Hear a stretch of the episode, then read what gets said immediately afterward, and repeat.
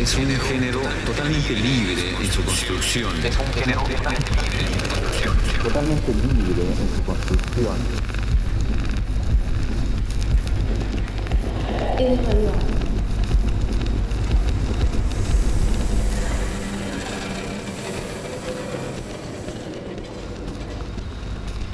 Radio art is the invitation that we make to the receiver the radio listener. Time to free. The space.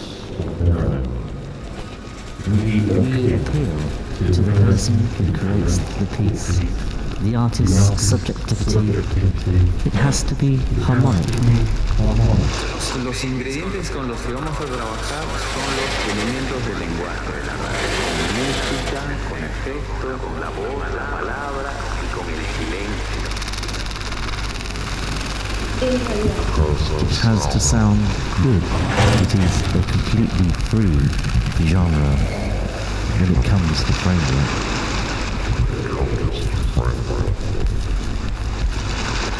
Música, con efectos, con la voz, la palabra this moment, y con el silencio. there is no rigid diagram or structure that allow us to design to design Radio. Radio.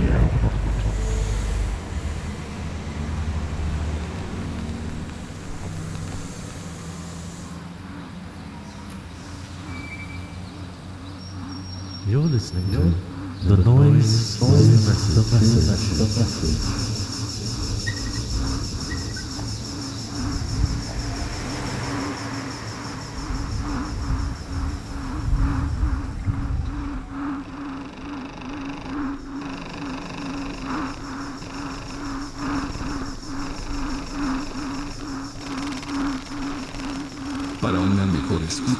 Recomendamos el uso de auriculares.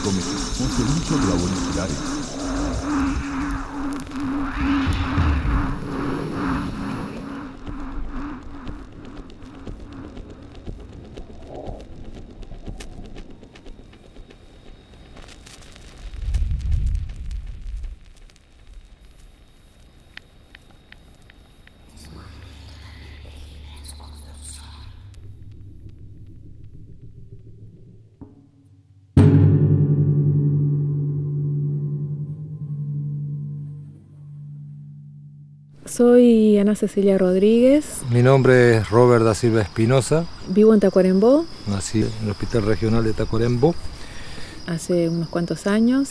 me crié en un ambiente rural, hijo de una cocinera de estancias y un, su principio casero, después capataz mi padre, en un lugar donde llegaban muchos troperos, mucha gente de a caballo. Y bueno, con esos vínculos me crié, mis profesores fueron todos gente que ya no está, la gran mayoría, y con mi viejo estuve hasta los 13 años, después me fui a otros lugares y siempre tuve la, la intención de alguna forma de devolver lo que había vivido y en respeto a respetando ¿no? y en honor a toda esa gente que fueron mis maestros de la calle. Me he dedicado a trabajar en proyectos culturales míos y contratada por otras personas. A veces he trabajado también en Portugal, en aldeas rurales. Generalmente lo que tienen en común estos trabajos es que, tienen que ver con la comunicación, con comunidad, con ruralidad. Quizás es porque soy antropóloga y me han interesado dejar registros de lo que piensan las personas, situaciones específicas sobre tradiciones, sobre costumbres, lo que cuentan ellos sobre su vida, sobre prácticas, conocimientos, la historia de su lugar, su música. Otra cosa que tienen en común los trabajos que hago es que siempre hay algún tipo de registro audiovisual o sonoro, últimamente sonoro. Llevo un mapa sonoro de Uruguay. Entonces, en los últimos tiempos los trabajos se han concentrado en registro sonoro y en diseño de circuitos para compartir estos registros. De alguna manera también interviene la cuestión archivo, ya sea de el registro de grabaciones de trabajos que hice hace mucho tiempo y que cada tanto los revisito y me propongo mm, traerlos al presente, hacerle nuevas preguntas o ponerlo en circulación, volver a ponerlo en circulación en relación a, a otros aspectos, a otras cuestiones o junto a otros materiales. Siempre tuve un vínculo muy grande con el caballo, de hecho recorrí mucho caballo. Después, a medida que pude estudiar un poco, porque me fui a Montevideo, después volví al campo, y ahí fue cuando surgió con Ana Rodríguez, que estaba en la ciudad, la posibilidad de hacer registros sobre todo lo que tenga que ver con oficios rurales y todo lo que tenga que ver con la cultura de los pueblos, ¿no? Y ahí teníamos un montón de materiales y surgió también hacer un libro que era Jinete, Domadores y Troperos y quedó con 288 páginas. Pero está muy ilustrativo y fue muy aceptado. Un logro muy importante para la gente que se enteró, muchos nietos de quién era su abuelo, y ahí entendimos la necesidad de lo que tiene que ver la escritura, porque ese libro no era solo para leer, era para leer y escuchar porque había gente que no sabía leer.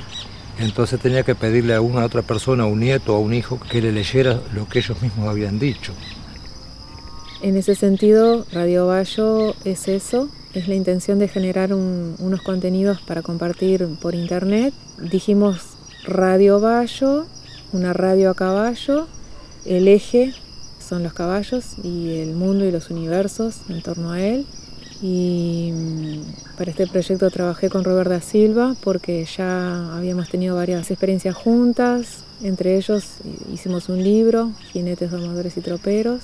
Bueno, y ahí Ana Rodríguez me explica la idea que tenía sobre esto, que ella no es la pionera. Tuvimos la posibilidad y la suerte de que, ganador de un, de un proyecto. Radio Bayo es un proyecto financiado por los fondos concursables, por el Fondo Regional del Ministerio de Cultura. Y tuvimos problemas al medio por la pandemia, lógicamente que no pudimos andar en tiempo y forma, pero sí se pudo hacer por la colaboración de las maestras de las diferentes escuelas donde habíamos programado, sobre todo con niños rurales y algunos urbanos que también participaron viendo todo lo que tenga que ver con sonidos del animal, cosas que desconocían y fue para ellos muy placentero participar y así nos hicieron saber. Por lo tanto, este también reconforta de mi parte mucho porque es una continuación de todo lo que hemos hecho. Entonces, este trabajo me gustaría que de alguna forma siguiera este vinculado a todo lo que tenga que ver con la enseñanza, porque no nos olvidemos que estamos en un medio donde la gran mayoría son hijos de peones rurales, por lo tanto no desconocen todo lo que tenga que ver con el caballo y no solo por el traslado ni como herramienta de trabajo, sino por el vínculo que se forma con los niños. Hay chicos que tienen problemas, por ejemplo, físicos, existe la equinoterapia, hay niños que, por ejemplo, les gusta trasladarse, aunque tengan una bicicleta, pero quieren ir a caballo a la escuela porque ellos la bicicleta es fría, pero el caballo es amigo, es un amigo, no es solo una herramienta de trabajo. Eso se nota y mucho y eso también hace al acervo cultural que tenemos y las raíces que tenemos, ¿no? en este caso, que la siguen manteniendo, sobre todo los pueblos que están como más arraigados en la campaña, Sauce Batobí, Los Cuadrados, Once Cerro, Paso Hondo, la zona de la Picada de los Furtados.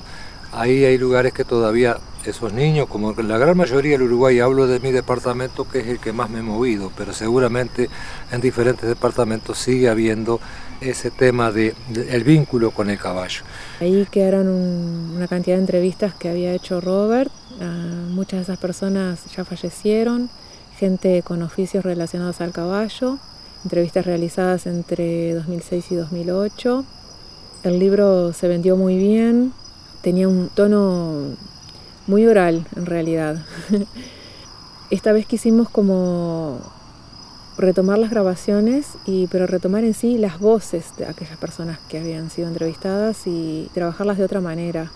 fragmentar también el relato y poner esas grabaciones en relación con otras y también con grabaciones del presente y con grabaciones de entornos, de los entornos de los caballos, de vida y trabajo.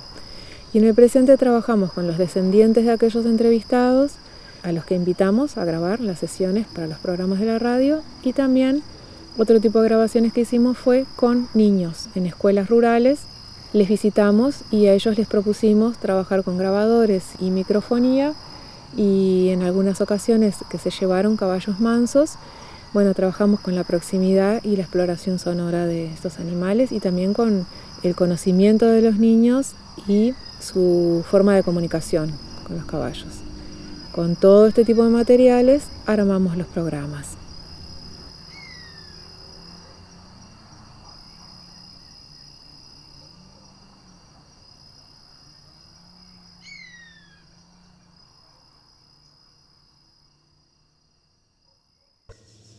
El ruido es el mensaje.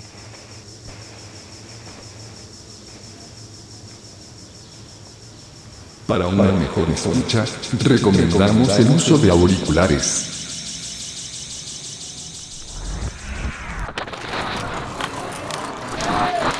Radio Gallo, la radio caballo.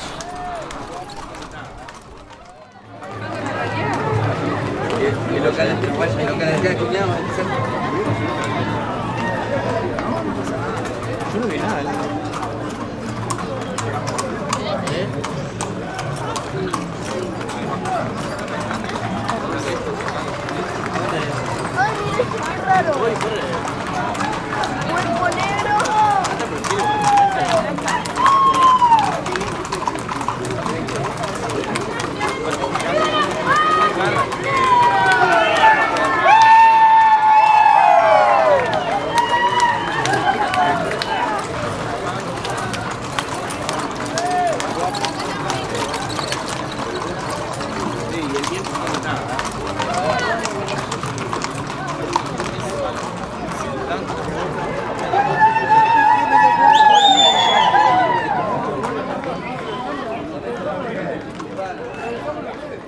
Yo me llamo Juan Julio Rosa Pereira. En un centro poblado acá cerca de Curtina que le dicen La Morcona.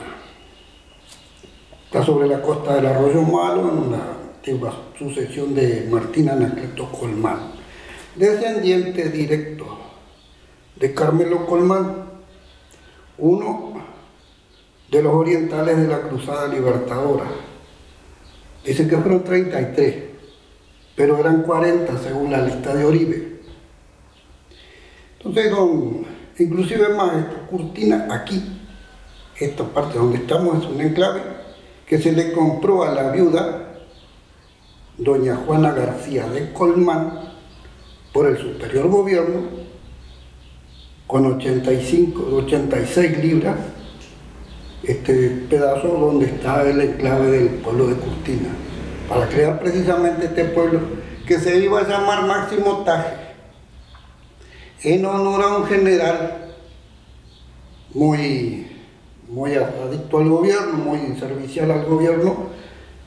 En aquella época el, gobierno, el presidente era el coronel o general Lorenzo Vázquez, que lo manda a inspeccionar las minas de Corrales, a él entonces, en aquel tiempo, ministro de Guerra y Marina, don Máximo Santos, que le entrega a don Salvador Curtina esas 86 libras que digo, para que compre y haga este pueblo. Esto ocurrió ya por 1870.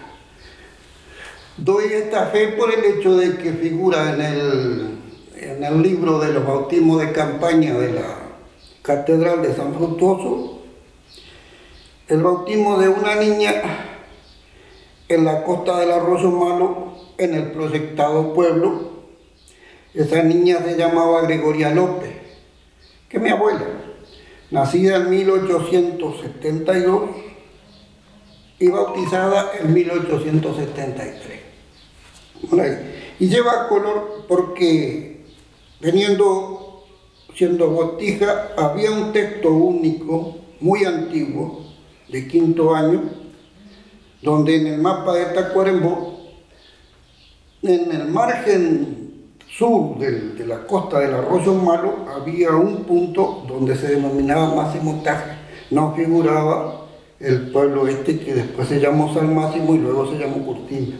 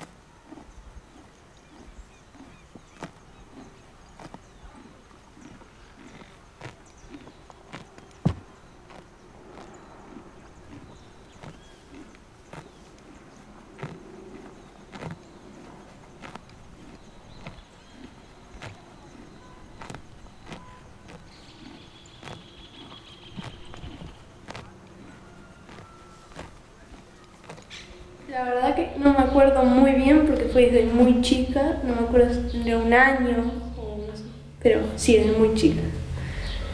Siempre me gustaron y hubo un tiempo que ahí que medio dejé, pero ahora volví. Me encanta. Fue una petiza, creo que sí, una petiza. Mi padre me la agarraba y me subió y yo andaba. Y, tal, y al pasar del tiempo fui cambiando de caballo, tamaño, y ahora eh, estoy variando caballos de carrera y ah, son otra, otro tipo. También corro carreras de caballo y ayudo a mi padre a cuidarlos. Yo tengo una hermana que ella ayudaba ayudaba con los caballos que eh, mi padre eh, agarraba los caballos y ella se subía con mi padre y, y, y arriaba las ovejas para con los caballos. Antes de mañana, de noche, nosotros bien nos y después soltaban. Muy temprano porque de noche teníamos que ir de noche hasta que hasta, íbamos de noche en caballo a la una de la mañana. Corríamos todo de noche eh, y después llegaba el día y seguíamos recorriendo. A la una de la mañana nos levantábamos para ir al campo. ¿A la una? Sí. Así que hay caballos que trabajan. ¿Qué tipo de trabajo? Es loquita, pero para andar ya lo Trabajo, como nada porque... Juntar ganado. Ahora tengo, mirá, me creció la barba. No corrigiendo Que junté a todas las las vacas vacas. para, para que las mangas. ir a buscar las vacas por por donde estén y llevar y llevarla de los dos lados y por atrás para para para arriar las vacas para el corral para Para ver si Eso sí, le voy a poner colorado. enfermas, tienen garrapatas. Eh, yo tengo una yegua que la tengo desde muy chica y como que es muy pegada a mí. Y tuvo dos potrancas. Eh, la primera eh, se nos lastimó cuando era chica y al empezar a curarla se amansó mucho y quedó muy mimosa. Y ahora tenemos otra que tiene un año y pico y que la tenemos suelta en un campo porque la destetamos de la madre para la madre carre- para correr carreras y cuando yo voy con el balde de comida yo le pego un grito por el nombre y le chiflo y ella viene directo a mí. Ahí se pone a comer y eso. Y como que nunca le pegué ni nada o sea, siempre hablándole y quedó muy mimosa y después en la patria gaucha a mí me invitaron para desfilar y la trajimos a la yegua del campo y la movía para que bajara un poco de peso para que es linda menos. y era muy tranquila y ahora que la yegua la estamos variando para carrera que es otra cosa que ya es más exigencia está muy cambiada ya no cambia de así, tipo lo mimosa, pero sí no cambia la forma de andar y eso, es como más nerviosa, como que quiere otra cosa, más como disparar y eso. Y no sé, yo siento que hay que tenerles mucha paciencia para que ellos, nosotros comprenderlo a ellos y ellos a nosotros. ¿Y vos la dominás de la misma manera antes que ahora o te cuesta ahora? En la forma de andar, no es que cueste, pero cuesta un poquito más. Y en la forma así de abajo, de, de- no, es la misma. Esa llevo por lo menos, ahora que la estamos variando, es, vos la llevas con una piola y ya va tranquila, o sea, no intenta disparar nada. Tenemos otros caballos que vos los llevas por un con una piola y ellos empiezan a retosar, se paran de mano y todas esas cosas, que es otro cambio. ¿Y la carrera que hiciste, en qué caballo fue? ¿O yegua? Eh, yo corrí por ahora una carrera sola, que es esa yegua que yo después en la carrera 8. Esa que desfilaste que ahora cambió, que decís vos. Sí, Ah. ¿Y cómo anduviste en la carrera? eh, perdí. Sí, está bien, pero digo, ¿cómo, cómo te sentiste? ¿Cómo... Y fue una experiencia muy bonita. Porque ta, a mí me gustaba y yo siempre quise correr. Y tal, se dio esa oportunidad. Y a mí me gustó mucho. Y lo voy a repetir porque ¿Y cuántos eran? eran tres caballos. Sí. Era una carrera de agarre, que, es un- que te dan una semana para agarrar la yegua, que no puede estar conectado ni nada de eso. Y después llevarlo y correr. ¿Y eran todas mujeres? No. ¿Que? Yo era la única mujer, los otros eran unos hombres más grandes. ya. Jockey viejo. Jockey, no. ya eh, Claro, experimentado. Ah, bueno. Contanos más, eh, por ejemplo, yo no tengo mucha experiencia en carrera y para que otras personas que escuchen que se imaginen cómo es el ambiente, cómo es el lugar, la gente.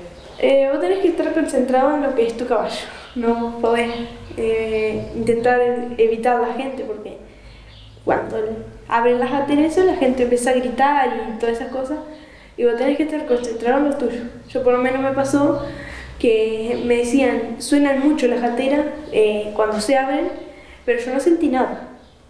Yo salí y absolutamente nada. Después me preguntaban, suena mucho y yo estaba concentrada en lo mío y no sentía lo otro. Este, ¿Qué les pasa con esos ambientes de ruido y gritos y parlantes? Van más atentos. O sea, vos- yo por lo menos a veces la saco a dar un paseo por acá por el pueblo, tranquila, y ella va medio relajada, con la cabeza agacha. Y allá no, iba con las orejitas bien atentas, así, que cuando tienen las orejas para adelante es que el caballo va atento. Y estaba amamantando la potranca y quería solo cuando estaba la potranca y que dominarla también. Eh, variar, eh, vos agarras un caballo para carrera. Y no es solo ir y correr, tiene toda una preparación antes. Tenés que variarlo, ya es otra responsabilidad. Tenés, eh, mayoritariamente la gente los pone caballeriza, otro tipo de comida. Y el tema de variar es, eh, por menos yo, tenemos una pista acá en Curtina y lo llevamos y le, lo troteamos, lo galopeamos, para que el caballo el día de la carrera no sea tanto esfuerzo, ya esté preparado.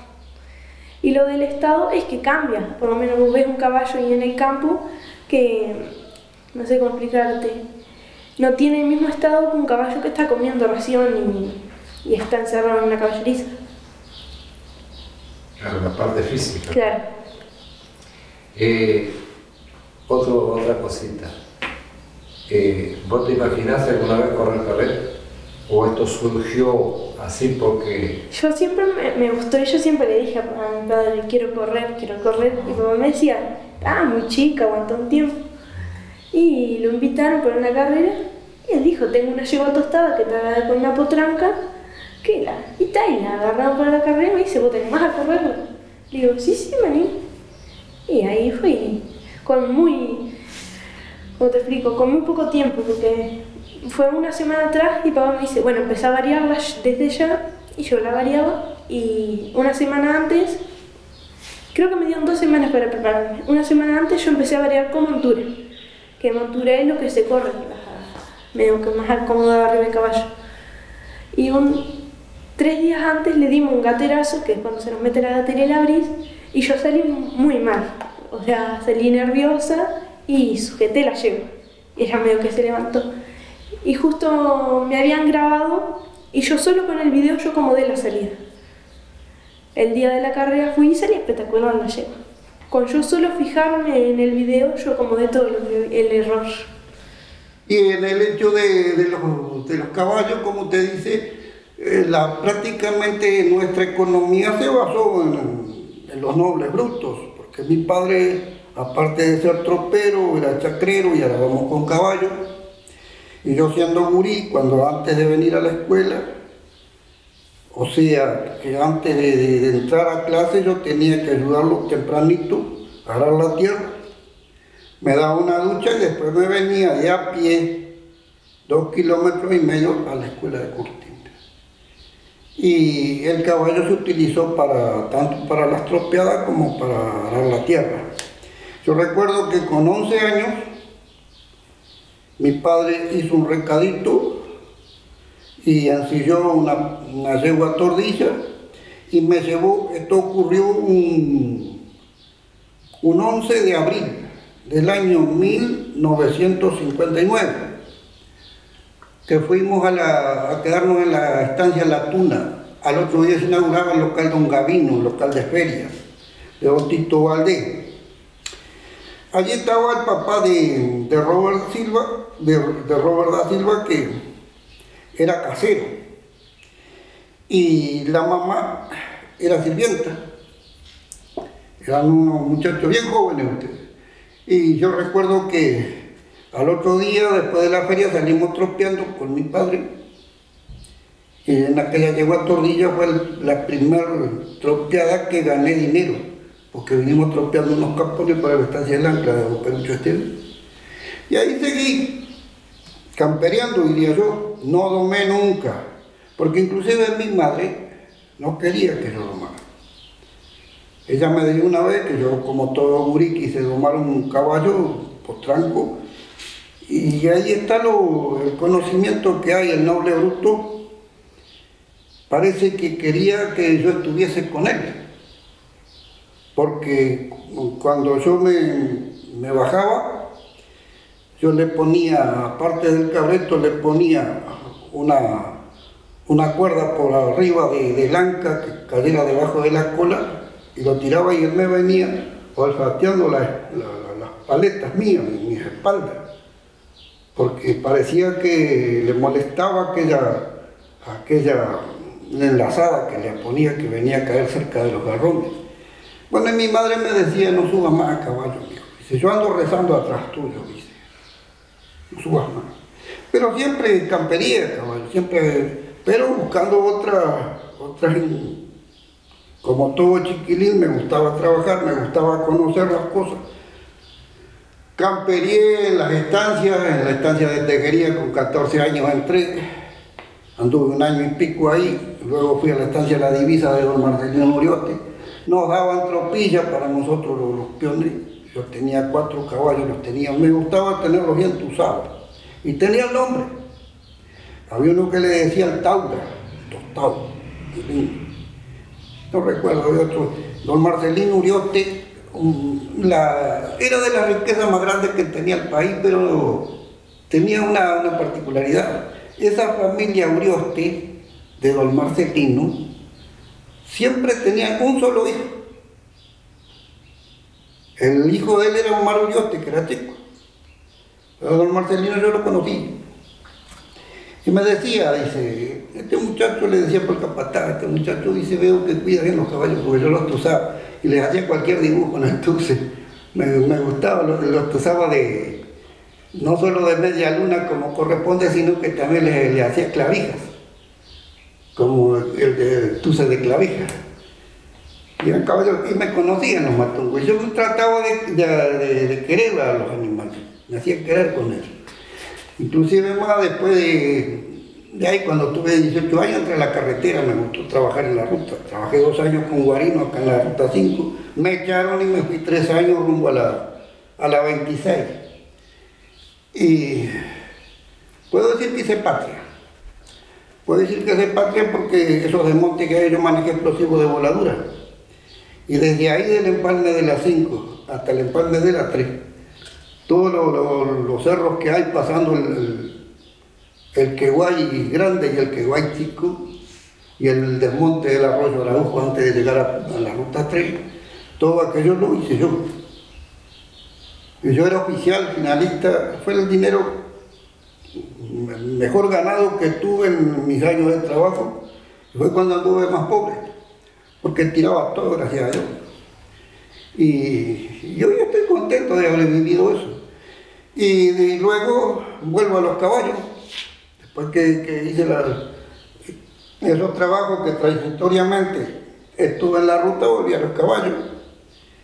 Y bueno, y me recuerdo que el hecho de, hacerse amigo con las bestias que tienen un conocimiento muy grande. Había un caballo rosillo que me lo habían dado. Yo lo montaba y él empezaba a saltar, como, buscando por cobiar. Yo buscaba de subirlo en una barranquita o algo por el estilo porque no me sacase muy apurado. Y yo le hablaba, hermano, pará, va a voltear este anciano, le decía. Y parece que me, me, comprendía. Y miren cómo son las cosas. El Churchill Dualde andaba en la camioneta ayudándonos a parar rodeo, andábamos juntando rodeo. Se me la dé el recado y yo quedo enganchado en el estribo. Y era un caballo arisco. Y usted sabe que cuando me vio en el suelo no, no disparó. Quedó quietito ahí. El Churchill se bajó de la camioneta, vino y lo agarró y me desenganchó el estribo. Si yo lo hubiese tratado mal, estoy seguro que aquel animal se desquita conmigo. Por eso que yo entiendo de que la, el, el universo es una sinfonía muy perfecta, donde todos tenemos que comprendernos uno al otro. No es el avasallamiento, sino que el, el, traer, el, buscar el, el acuerdo, buscar el, la compañía, buscar el afecto. Entonces todos los animales, todos, inclusive digo por el caballo, no, no, no, comprenden, todos los animales nos comprenden. La última vez que anduve a caballo fue en la marcha por Aparicio, que salimos de Tacuarembó, rumbo a Mazoyer. Y después me vine por toda la, la aquella parte de, de la cañada de Laureles, aquello, que bellísimo aquello.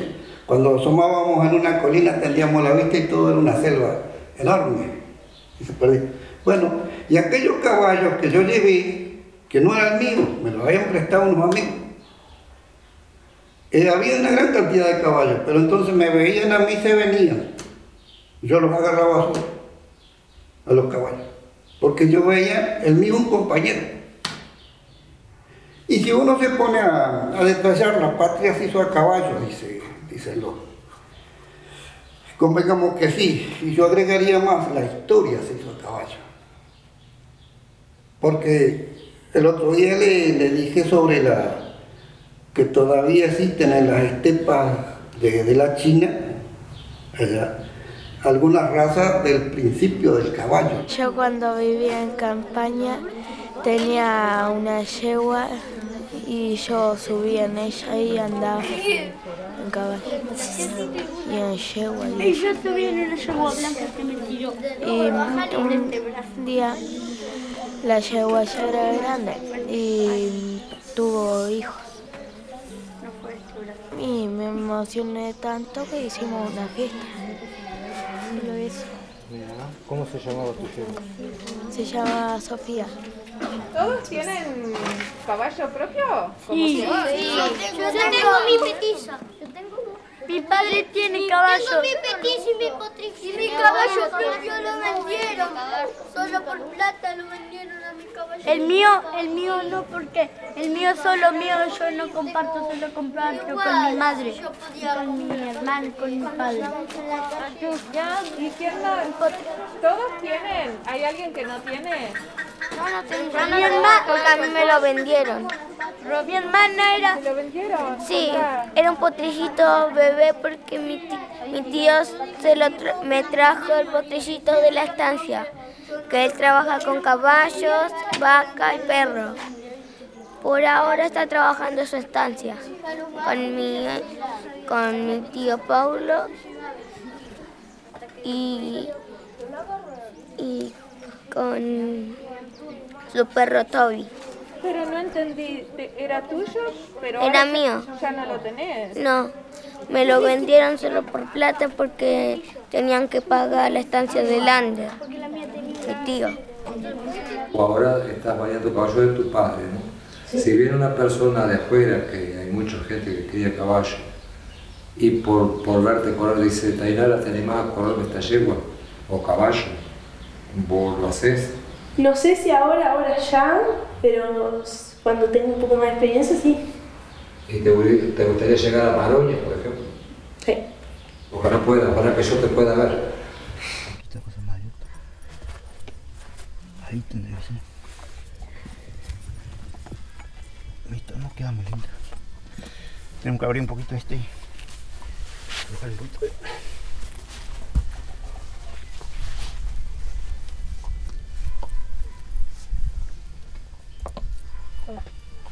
Eh, nítido, claro.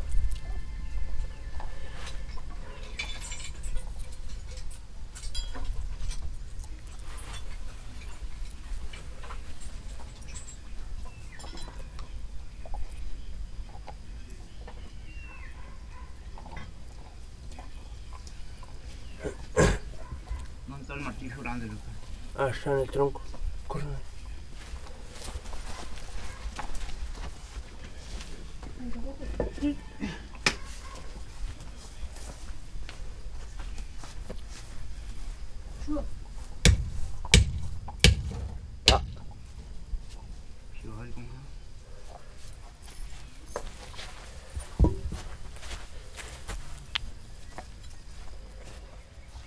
Ahí. Ahí mejoró la cosa.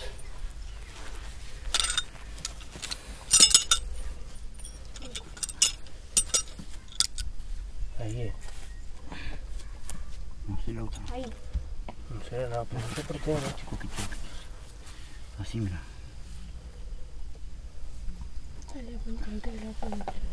¿Viste, mamá? No, clavel. No, pues, ¿qué te voy a dar? ¿Era yo? Sí. Sí, ahí.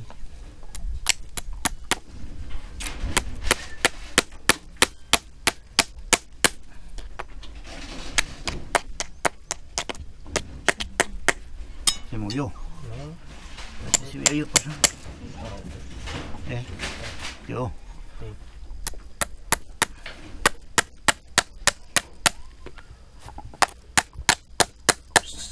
Esperamos que se doblar este. Sí, viene para acá. Queda un golpecito y se va para allá.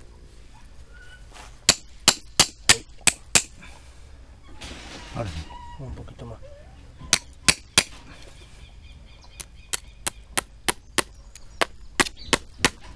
Sí, sí, sí.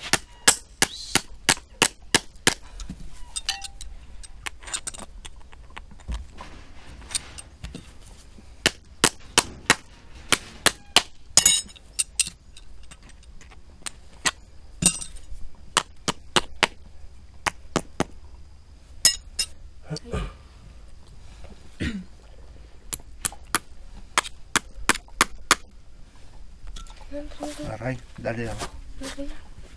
Dale, dale. pues.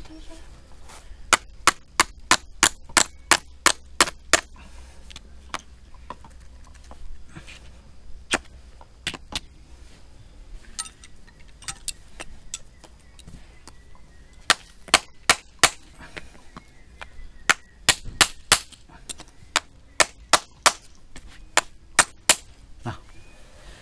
Bájale, córtale y doblar.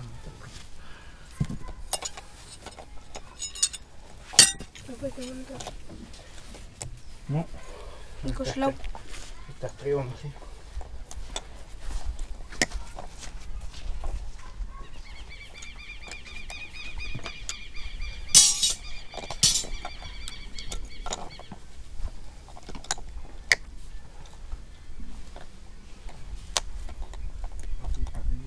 casco. ¿Qué lleva abajo? ¿Qué se le pone? La mano y las patas de los caballos. ¿Qué llevan abajo? Vaso. Sí, abajo el vaso. ¿Qué se le pone? Herradura. Herradura. Herradura. o se puede, se puede sacar la herradura que tiene, se le hace, se le saca la herradura mal y se le puede poner una de hierro. Ah, yo creo que sí que le ponen una, la pata arriba de una de un una máquina que hay que, que así, que así, y la máquina así y ponen la pata arriba de los caballos y los que les, le sacan la herradura le, le, empiezan a hacer cosas y le aligen y eso y después eh, le, le, ponen otra, ponen al fuego la herradura ah, para que queden poquito más para, y, y después de que quedan así después del fuego eh, dejan que se enfríe un poquito y después le ponen a los caballos la herradura y, ahí empiezan a golpear un poquito para que se para que no salga y después sueltan los caballos. Y es mucho mejor para ellos, porque es como que si nosotros anduviéramos descalzos en las piedras. Y la herradura para ellos es como un zapato. Lo ayuda mucho. Claro, eh, eso está bueno que digas porque volvemos a repetir, estamos hablando para gente que desconoce todo esto, ¿no? Eh, y hay diferentes formas, eh, formas de herraduras también. Sí. la otra vez hicimos un curso ahí con mi padre, que por lo menos si el caballo tiene algún, no sé si una enfermedad o algo, pero está como manco, viene un tipo de herradura que vos le pones para que el caballo vaya mejorando o en tamaño también. Hay caballos que tienen el vaso más grande que otro y vienen por número las herraduras. Casi diría el 100% de los caballos que trabajan en el campo, en la distancia, no llevan herradura. Eh, no llevan, salvo los troperos, ¿viste? Porque hay caminos muy duros. Pero en la estancia normalmente no, no se usa herradura. Eh, Juan Julio de eso debe saber también. Además el caballo de, caballo de la zona de, tierra o de arena tiene menos resistencia que el caballo que se cría en, terrenos agrestes, en terrenos de, pedregales. Los caballos que tienen, que se crían en terrenos de, sierra, tienen el vaso mucho más duro que los caballos. Estos otros caballos sienten el, en el trajín del, trabajo, si entran en un lugar de, pedregal, sienten el, el, problema ese y se sienten doloridos. En cambio, el caballo que se crió en terreno así de pedregales, capaz de galopear. Esa fue una, una estrategia que le hizo Fructuoso Rivera cuando Pascual Echagua invadió. Los caballos argentinos tienen el vaso aplastado, porque el terreno argentino tienen el, tienen esa deformidad. En cambio, Rivera tenía la, caballada de, de, Rivera, la caballada de, las cuchillas. Entonces lo paseó en todo un invierno, haciéndose perseguir por Pascual Echagüe, todo el invierno, y el otro empezó a quedar con los caballos disminuidos, porque le iban doliendo los vasos, y lo esperó en Cagancha, en ese lugar de Cagancho hubieron dos batallas.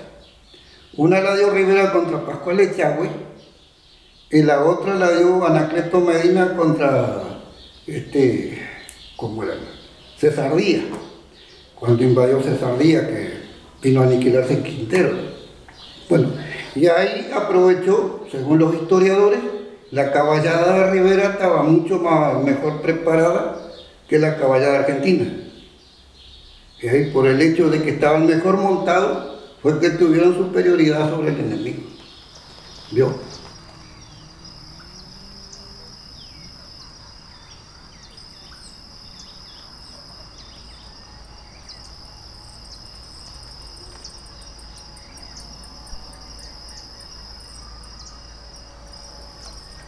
Bueno, la matamos temprano, pero lo que teníamos previsto...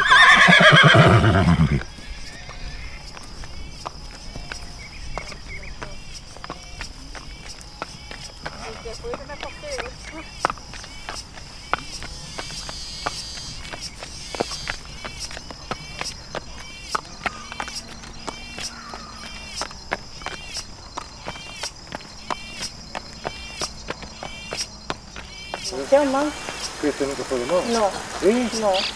¿Nunca fue domado? No. Ah, no es manso de andar. Eh, este anda así, pero nosotros lo andamos en él, pero dice que nunca fue domado.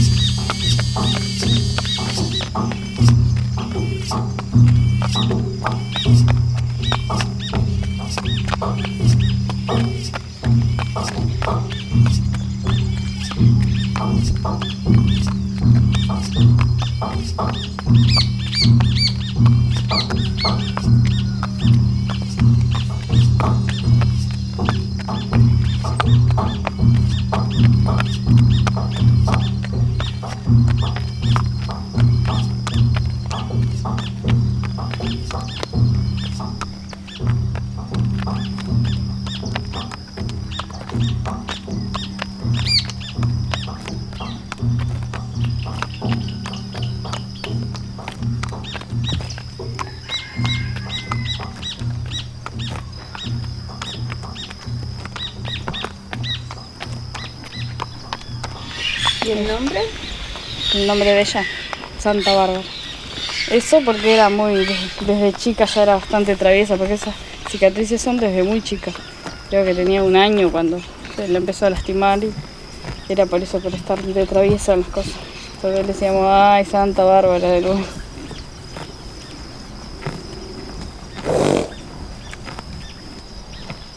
Nunca pensamos que iba a ser tan mansa porque inclusive antes de, de domarla, de poder montarla y todo, ella ya era.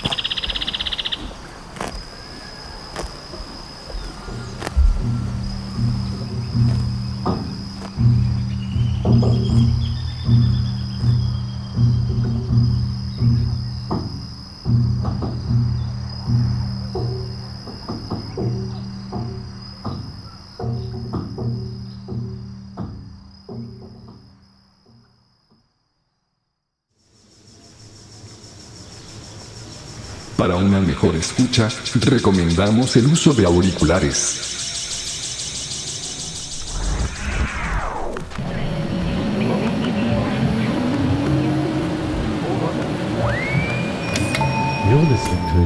El ruido es el mensaje.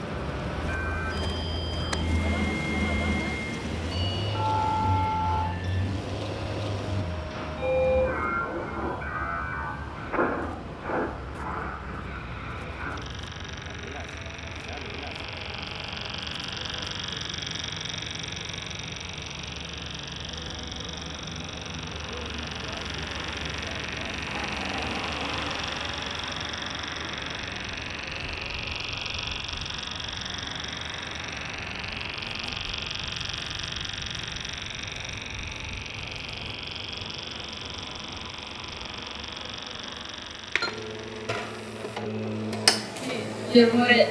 Qual era la. non ricordo più? Il rumore è il messaggio.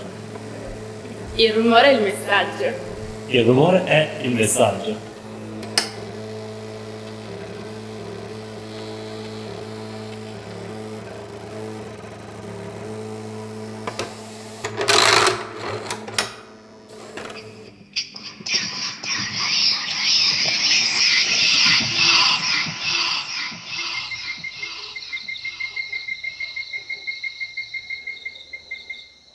Por más, dice la rana, escúchame, ¿eh? Esto recién empieza.